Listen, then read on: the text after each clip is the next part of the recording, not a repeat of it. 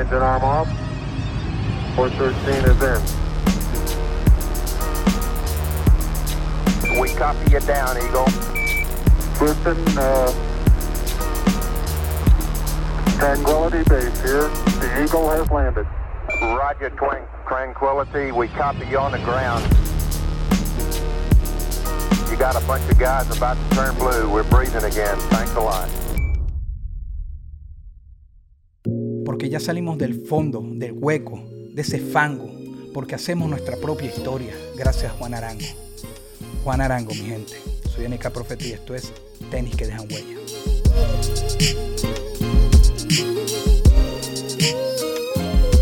Aquí no hay presentación y menos, menos contigo hoy. Realmente tengo que, que agradecerte por esta oportunidad y la mayor leyenda del fútbol venezolano, Juan Arango. Hermano, Juan, ¿cómo eres en, el aspecto o en el mundo de los sneakers, de los tenis? Eh, ¿Es algo que te atrapa o, normal?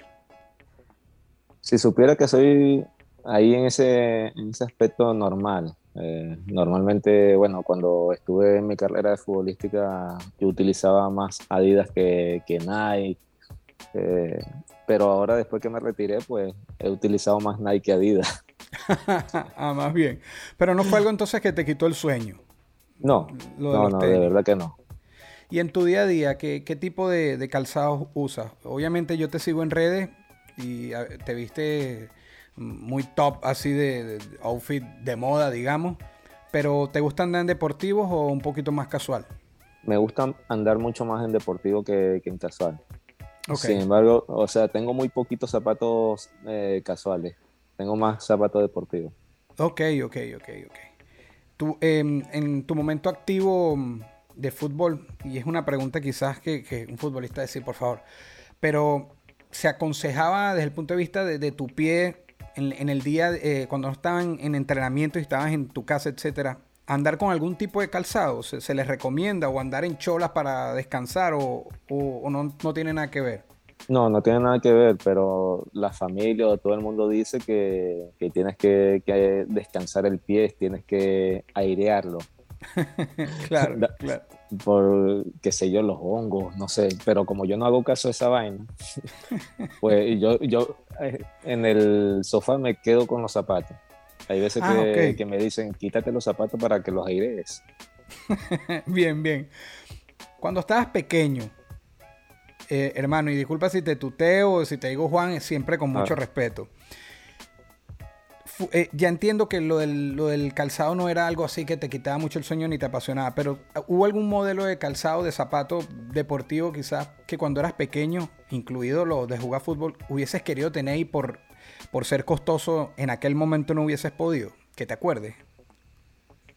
Los, los Nike, los Adidas. Yo utilizaba, por ejemplo, en, tacos de fútbol los famosos boomer. No sé si. Claro, claro. Bueno, imagínate.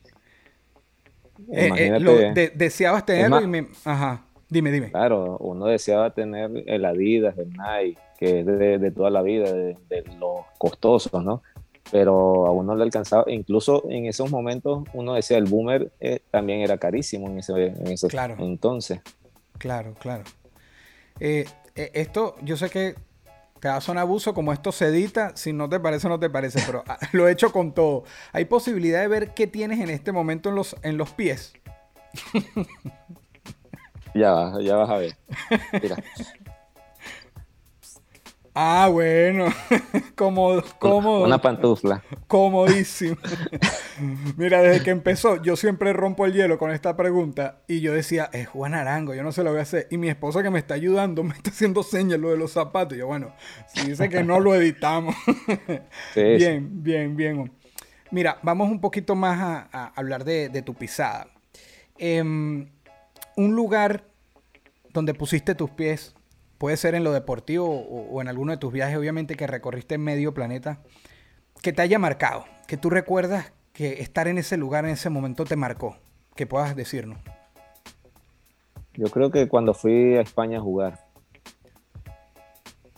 yo creo que ese es el momento, porque uno de pequeño uno sueña eh, viendo los partidos que decían la mejor liga del mundo, entonces ahí fue donde me marcó más.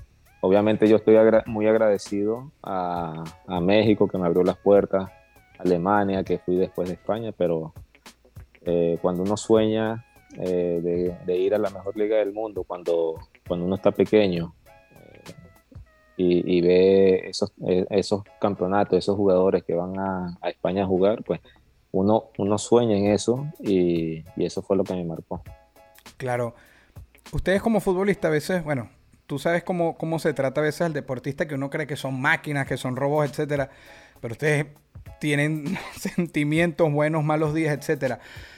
Cuando ya tú venías, que sabías que el fútbol era lo tuyo, que estabas todavía joven, igualito ustedes, y hablo de ti y de ustedes, el gremio, de, igualito ve los juegos y así estés ya representando un equipo, bien sea en Venezuela, México, etcétera, sigues viendo y deseando y soñando con llegar a esas ligas como me estás diciendo que te marcó llegar a España.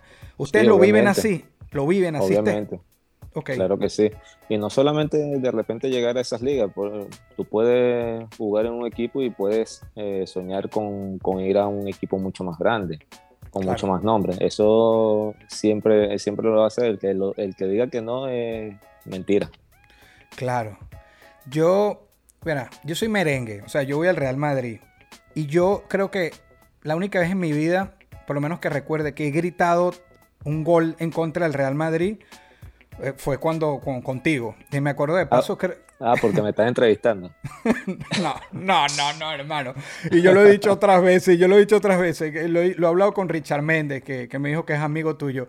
Em, es, más, estoy casi seguro y, que me perdonen si me equivoco, pero creo que hasta hiciste o fuiste la última gota que derramó un vaso y creo que votan a Luxemburgo, no me acuerdo quién estaba.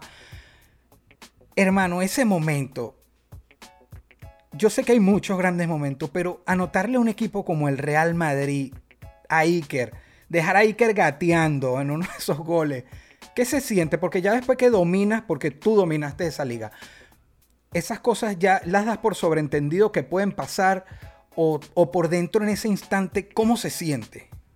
Bueno, en ese, en ese instante lo único que sentí, que sentí fue emoción y porque fue el gol que, que dio el triunfo, ¿no?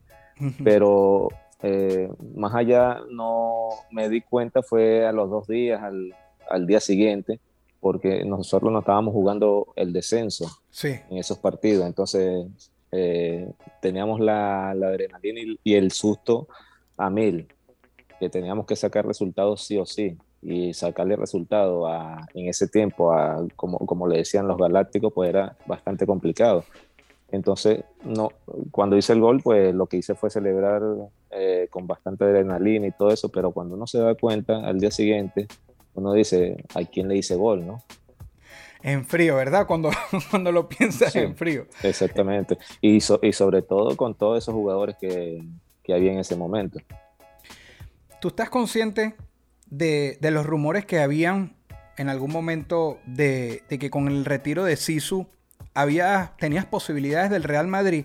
¿Eso es algo que nos decían a nosotros como público o fue una realidad? Porque incluso cuando tú enfrentas eh, hay un juego, no sé si cambias camisa con Zidane, pero sí se quedan hablando al final, lo tengo muy fresco en mi mente. Y, el locutor decía, y no era un locutor venezolano, que para mí tuvo más valor, él decía, mira, pareciera como que Zidane le está diciendo, te cedo, te cedo el puesto, o sea, dijo el locutor viendo la imagen.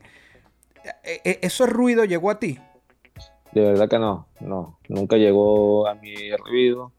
Eh, de repente tenía la esperanza de, que algún momento podían estar interesados, de verdad no lo sé.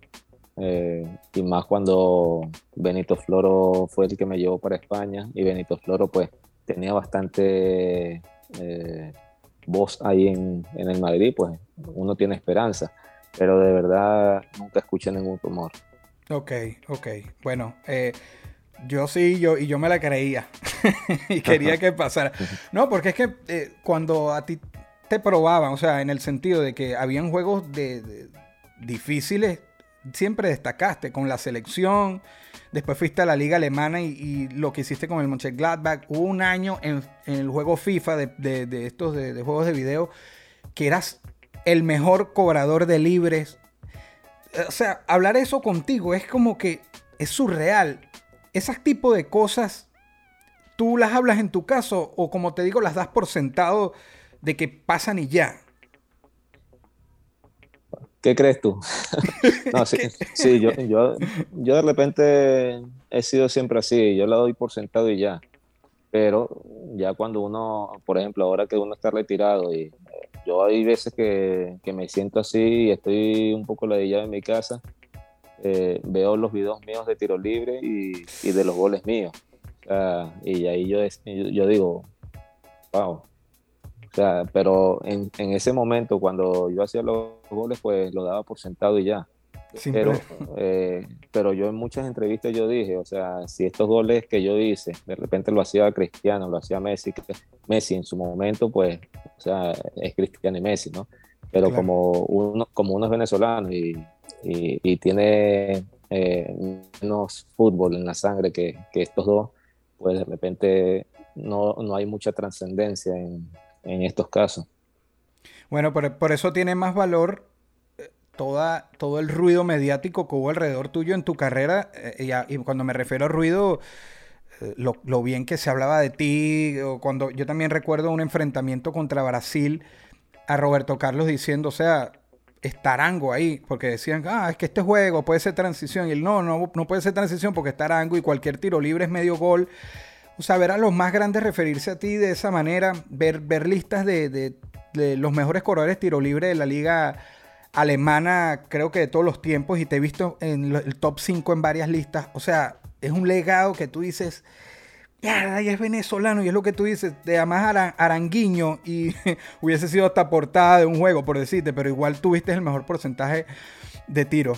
Juan, eh, te dije un lugar que, hayas pisado que te marcó. Ahora me gustaría decirte algún lugar que quisieras ir. El, el Guanarango de hoy, un lugar que todavía no hayas visitado y te gustaría poner tus pies ahí. Te deben quedar pocos, te deben quedar pocos lugares por ir, pero. no, no, no, me quedan muchos, me quedan muchos. Pero, ¿futbolísticamente o, o visitar de vacaciones? En lo personal podría ser, o o, lo, o, futbolístico, o como te sientas más como un lugar que tú digas, yo quiero ir para allá, por el motivo bueno, Bueno, yo creo que personal y futbolísticamente también, porque nunca fui. Eh, la selección fue y jugó partidos amistosos, pero no, no pude ir. Y es para, para Japón, para China, para esos lados, mm, que, sí, que sí me gustaría ir y conocer. Ok, okay, porque, Ni, porque ni futbolísticamente cuando hubo creo que dos o tres, creo que han jugado dos veces por allá y yo nunca fui. Entonces, sí, sí, me gustaría conocer. Claro, claro. Ah, tú hablabas hace rato también de eso, de, que hay jugadores que, por los equipos que están y lo que representan hacen más ruido, pues. Eh, hay un gol tuyo, hay mucho, pero para mí ese año eh, era el Puskas en España, que es un gol que hiciste, te hicieron un saque lateral, estabas con el Mallorca. Y para casi que es el mejor. Dios mío, ese, estás claro que te robaron el Puskas ese año, ¿no? yo lo voy a poner aquí. O sea, es que si no, si no ganaba yo con ese, no iba a ganar en ningún otro lado. O sea, no tenías ángulo, pero es que prácticamente el movimiento que haces y el chute es como de espaldas al, al arco, es una locura de gol. ¿Y no viste el compañero mío que estaba en el, en el punto penalti que se agarró la cabeza sí, por algo? Sí, sí, sí, sí, sí, yo he visto ese video 200 veces y lo voy a poner aquí. Pero, de repente mucha gente piensa que, que yo eh, quise tirar a central o no sé, pero nunca tiré a central. Es que eso es lo que decían y que él la buscaría. A ti te lo preguntaron en entrevista y, yo recuerdo que dijiste, claro que la busqué, ¿sabes? sí la buscaste. Sí, sí, porque si no lo digo, tiré a centrar y eso, eso no tiene nada de malo, pero nunca tiré a centrar. Y, y, menos, y menos con la, con la velocidad de, que hizo el balón, porque salió, salió bastante fuerte. Un centro no es tan fuerte. Claro, claro, claro. Eh, ¿Consideras que ese es el mejor gol de tu carrera? Sí. También recuerdo uno del Gatback que, que hasta después que chutas te resbalas y caes como desde el medio campo. Pero ese es de los más fáciles. Ah, más bien. Eh, Oye, pero para nosotros. pero todavía. ok, dime, dime. Hay, que, hay que tener puntería, pero si te digo de los más difíciles ahí en Alemania, uno que, que el campo estaba bastante malo y, y, le di, y le di de tres dedos. Un pase que me hizo Reus y le di de tres dedos. y ese, ese de tres dedos me podía haber salido para la tribuna, le, le podía haber pegado con la, con la espinilla y, y salido para, para, el, eh, para la media cancha, Claro. porque, el campo está, porque el campo estaba malo. Y también otro que me, que me enviaron de- desde la media cancha que la agarré sin, sin botar al Bosburgo. Entonces, han sido bastantes goles que, que pienso yo que han sido muchísimos mejores que ese que tú me estás diciendo. Es que ese todavía lo ponen hasta la actualidad cuando hacen resúmenes como de, de- de la Bundesliga. Todavía a veces lo asoman por ahí porque... Pues, Y, ca- y casi le, y casi le mento la madre al, al que casi me quita el gol. Sí, sí, sí, que llegó ahí y se metió. Sí, sí, sí. sí. Sí, este, y, y que en ese momento de ese gol que tú dices que fue fácil, bueno, Juan Arango puede hacer lujo de decir que fue fácil desde la mitad de la cancha y de lado y, y de paso No, él no, estaba o sea, yo resbaloso. digo, no, fue fácil, o sea, Pero en comparación. fácil- en comparación a los otros que yo he hecho, eh, yo pienso que, que hay otros que han sido muchísimo más bonitos que este. Claro, claro. Ahora vamos a, a ir. Ah, ah, bueno, pero antes que todavía te está diciendo este gol. Desde un principio que tuviste que el balón iba a ti, o sea, eh, viste que el portero estaba salido, ya lo tenías aquí. Claro, si el portero fue el que rechazó. Sí, sí, fue un pase, pero de una. Tú no pensaste en armar jugada. Voy para allá. No, sí, porque es que no había nadie en la portería. Sí, tú tuviste muy buena relación con, con Reos, ¿verdad? Con Royce. Sí. Ajá, como Sí, sí. Sí, ¿verdad? buena. Yo- se se Sí. ve armónicamente en, en, en videos y en fotos. Y, y- y aparte llegamos el mismo año, porque él, él no era de la cantera de, del Mönchengladbach, sino él era de la cantera del, del Dortmund. Ok. Y, y cuando yo llegué, él también llegó. Y, y era muchísimo más joven, este, entró, era, era suplente, pero con su, con su gran calidad que tiene, pues se ganó el puesto rápidamente. Y con la velocidad, la técnica que tenía, pues se ganó el puesto rápidamente. Claro. Y, y él aprendió muchísimo. eh, con- conmigo se quedaba bastante tiempo los tiros, eh, practicando los tiros libres y, y mira cómo, cómo le pega ahora, ¿no? Yo creo Sí. que ha aprendido bastante. Increíble. Es que, que me voy en un viaje aquí a preguntarte cosas. ¿Qué jugador admirabas tú, Juan? Yo después te voy a preguntar un top. Después te voy a preguntar un top, pero más actual. Pero así que todos tenemos. Las atletas tienen un jugador que les gustaba. Yo, yo siempre me fijaba en las posiciones donde yo jugaba, Ok.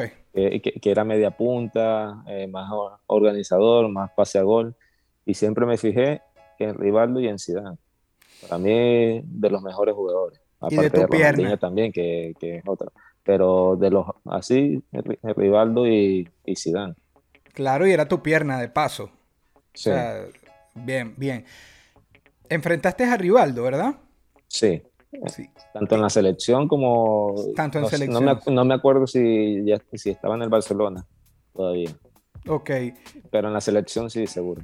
¿Qué, qué se siente enfrentar a un Sisu, a un Rivaldo? Que te digo porque los admirabas, porque yo te veo igual que. Yo, yo no te veo menos, te veo, es más, yo te veo más grande que ellos, pero tú creciste admirándolos y, y enfrentarlos. Eh, debe No, ser bonito, una- ¿no? O sea, Sí, sí, demasiado bonito y, y aparte, o sea, enfrentarlos a ellos con la gran calidad que tienen, pues para mí fue eh, como un sueño hecho realidad, aunque uno no lo demuestra, ¿no? Y menos en el campo. no, claro, claro. Claro, brutal. Hable- Hablemos ahora un poquito de la selección. Un ídolo. Yo siempre agradezco a la selección que era como un té, así, un tilo de, de que calmaba ánimos, de que era lo único que unía al país. Son unos héroes. En un momento con, con tantas diferencias políticas y divisiones, el, la Vinotinto los, nos unía, nos une. ¿Qué gol de la selección recuerdas? Yo recuerdo tanto, tengo uno contra Ecuador, Bolivia, le marcaste a todo el mundo, pero un gol que tú digas, ese. Bueno, yo me acuerdo que uno, creo que fue contra Ecuador o Bolivia, que es cruzado y pega el palo y entra casi que en la última del juego, pero tantos que hiciste. Para mí, como por lo que significó, es un gol feo, eh, como fue, pero por lo que significó el que tú dices, de Bolivia que pegó en el palo. Es Bolivia. Maracaibo. ese gol. Por- porque, porque fue en el último minuto. Íbamos Sí. perdiendo 1-0 y, y ganamos 2-1 en 3 minutos. Sí. Sí. Ese, ¿verdad? Es que también por eso lo traje. Sí, más, que todo por la emoción, por, porque veníamos ganando también, creo que habíamos ganado un partido, eh, no sé si fue el centenariazo, no me de verdad no me acuerdo cómo fue. Pero era como venían, sí. Sí, veníamos ganando dos o tres partidos seguidos y, y en Bolivia pues se nos hizo bastante difícil y ganamos un partido que lo teníamos prácticamente perdido. Claro, lo sacaron de abajo. ¿Qué otro gol recuerdas? ¿Algún tiro libre con la selección? También recuerdo los de México, que fueron Claro. dos golazos. También recuerdo el del 1 a 0 en Barranquilla con, contra Colombia, Sí. que ese, ese fue el gol a los nueve minutos y después chaparrón de agua. Es un bombardeo, Afganistán quedó pendejo. Sí, sí. Ahí, ahí, se, ahí se hizo famoso Angelucci porque sacó de todo. Creo que Es fue verdad. Angelucci que estaba en la portería. Sacó de todo. sí, sí, y bastó. Bastó para el resultado, sí. Bastó. Wow. Este. Jugar con la selección, jugar con, con clubes, es, es- es muy amplia, es, muy, es mucha la diferencia en, en- en lo sentimental, en, en muchas cosas. Sí, claro. claro. ¿Qué, qué- Pero- qué- qué podrías describir un poco de qué jugar con uno y, y el otro? Con la selección, a- aparte de que de repente puedas ganar algún premio por, por, por ganar o lo que sea, pero uno va allá con la, con la idea de, eh, de representar al país y, y lo- y aunque no vayas a cobrar nada, lo va- vas sentimentalmente. O Claro. sea, eso, eso uno nunca tiene que decirle que no a la selección, más allá de, de los problemas que puedas tener eh, con un compañero, con quien sea, con, con lo que sea, pero no puedes decirle no a la selección. Claro. Claro. Con, con un club, pues, un club te, te da un contrato eh, por cier- cierto tiempo y, prácticamente es un trabajo que tiene. Claro. Pero la, pero la selección no es un trabajo, la selección es un sentimiento, Es, es otra cosa. es otra cosa. Sí. Por eso también los goles se deben gozar un poco más, ¿verdad? Sí, claro.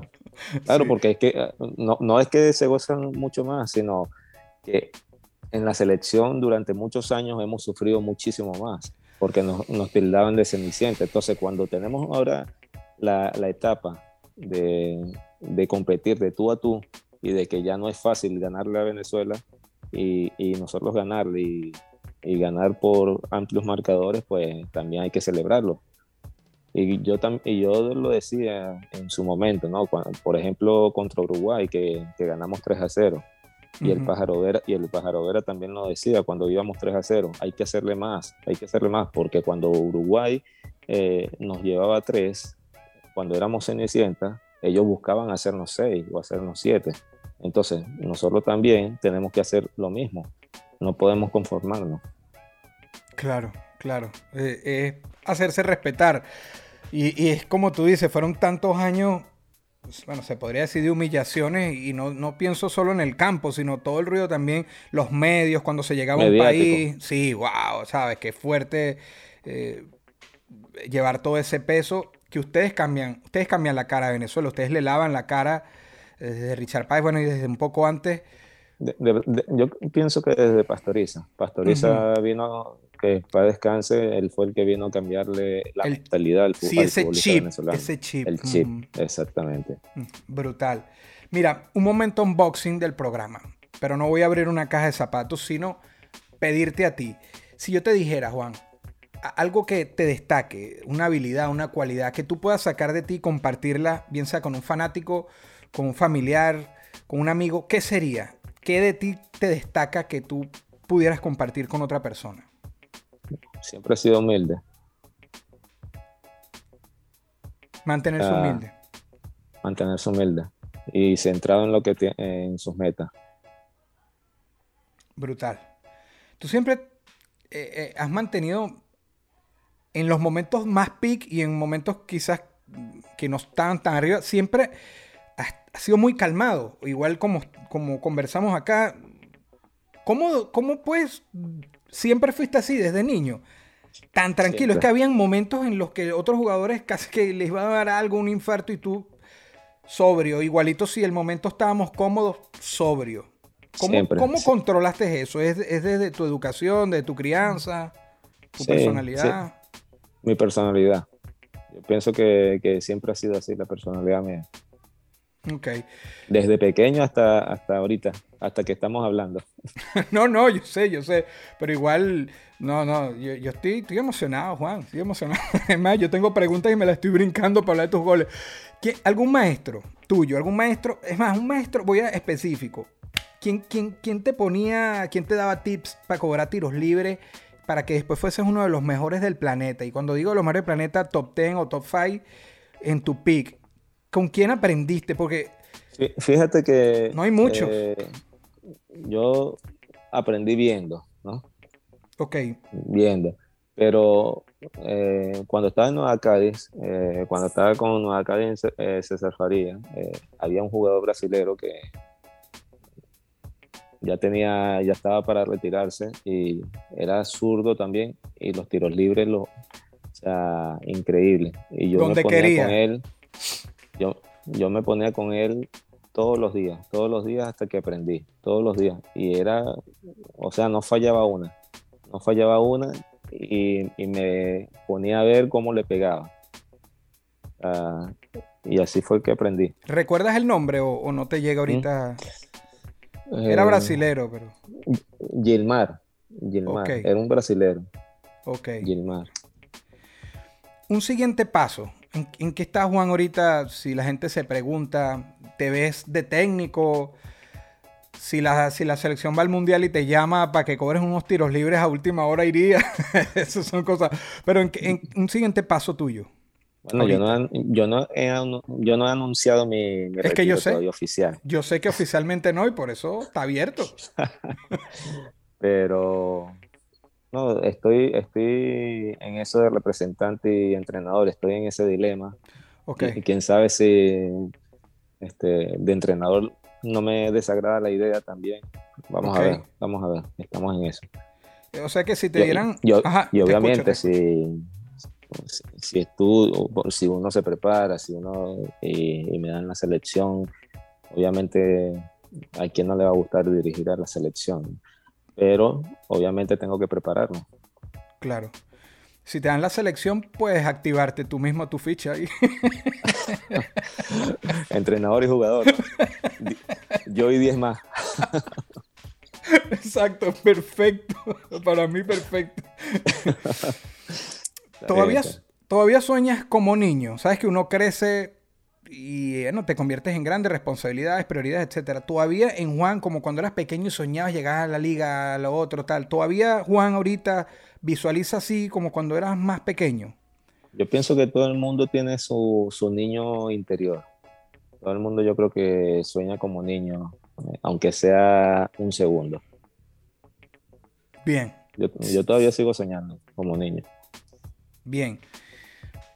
No es fácil estar en, en tus zapatos.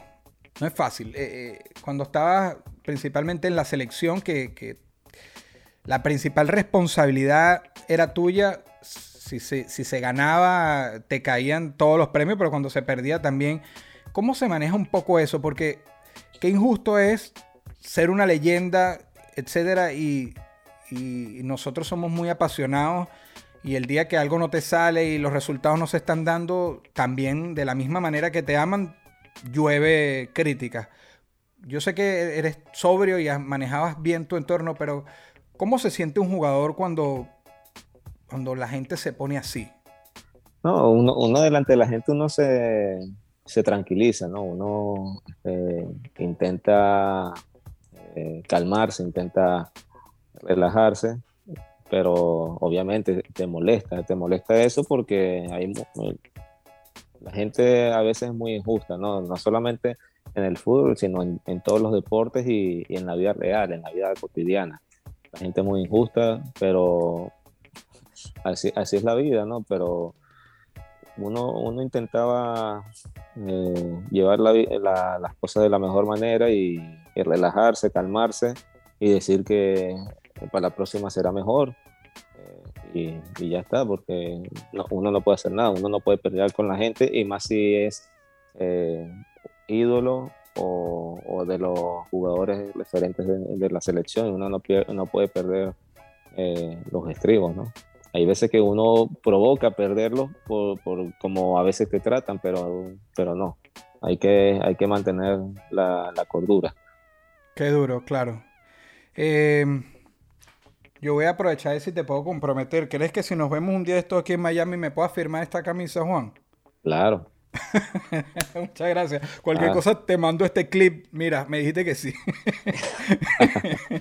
Hermano, han habido épocas, calzados marcaron una época y referente, etcétera. Si hubiese una máquina para ir al, para volver al tiempo, no para ir al futuro, con todo lo que Juan Arango sabe hoy, ¿a qué época le gustaría volver? Puede ser mucho para atrás, puede ser tus mismos tiempos, pero con todo lo que sabes hoy y volverla a caminar. Bueno, es que no, no puedo decir en los 70 porque no hubiera nacido. No, pero bueno, po- podrías ponerte, no volver a caminar. Una época que te hubiese gustado. Te hubiese gustado los 70. Sí. Está bien, ya pasaron las dos guerras mundiales, Lo- entonces... sí, los 70 porque ahí no estaban, porque estuviéramos en Venezuela, tranquilos. Coño. Que... Por eso te sí, digo, Sí. no lo, no lo habías pensado, ¿no? No, desde ese ángulo no. Yo pienso cosas muy superficiales. Desde los 70 a los 80, qué buen momento para Venezuela. Sí. Y es primera vez que me responden eso. Estoy contigo ahí. Brutal, Juan. Tu top 5. Tóxico. tu top 5 futbolistas. Dímelos en el orden que quieras, del 1 al 5, del 5 al 1. Para ti, para Juan Arango. Son los tuyos. Yo Zidane, eh, Rivaldo, Cristiano, eh, Messi, o sea, porque son los dos de la, de la historia. No puedo eh, poner a uno y al otro quitarlo. Me queda uno, ¿no? Sí. No me puedo poner yo. no, ya. Por supuesto. No, no, ya. va. Zidane, Zidane, Rivaldo, Cristiano, Messi. Arango ahí y los otros son el plus. no, yo, y Xavi. Oh, wow, bien. Brutal. Bien, bien. Po- po- Rivaldo. Podría poner Iniesta, no hay un sexto, Iniesta. También. Iniesta. Iniesta. Iniesta, Xavi. Por- porque, porque te digo, sin esos dos, sin Iniesta y Xavi, no hubiera existido Messi. El Messi que conocemos. Aunque, aunque, yo, aunque yo no niego que Messi es un crack eh, de los mejores de la historia, Claro, pero, esto, pero esto- estos dos le dieron... claro. Y también con, con- Y luego post, y pasando eso también, y el post, su pique ahí con Cristiano que los fortaleció a los dos. Esa motivación. Exactamente. Sí, sí, sí. Sí, sí, tuvieron, tuvieron una motivación entre los dos, un pique sano, bueno, bonito. Sí, que lo disfrutó Sí. la gente. sí. Claro. No quisieras estar en los zapatos de quién. ¿En quién no quisieras estar los zapatos? Juan Arango no quisiera estar en sus zapatos. Sin querer problemarte con nadie. Puede ser cualquier persona del planeta. Incluso que ya no esté. Que tú digas, no hubiese querido estar en los zapatos de, de X. Eh,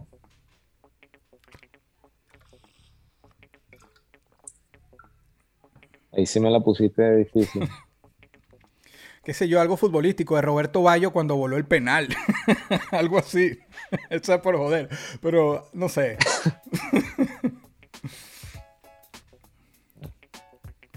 Ah, en los zapatos de Cristiano cuando se fue del Madrid. Uh.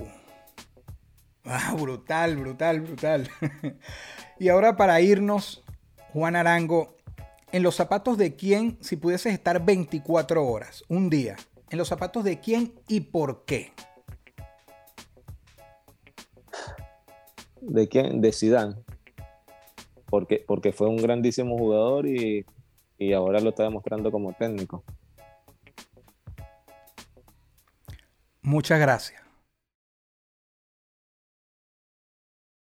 Esto fue una producción, esto fue una producción. El Corillo Inc. Distribución digital, campañas y crecimiento en YouTube y Spotify. Te inscribimos en Nazca. Trabajo con ellos. Escríbenos. elcorilloin.com. DJ Pijama. Producción ejecutiva. Y para cerrar, este servidor. NK Profeta Under Family. Porque lo que importa de la huella es quien la dejó.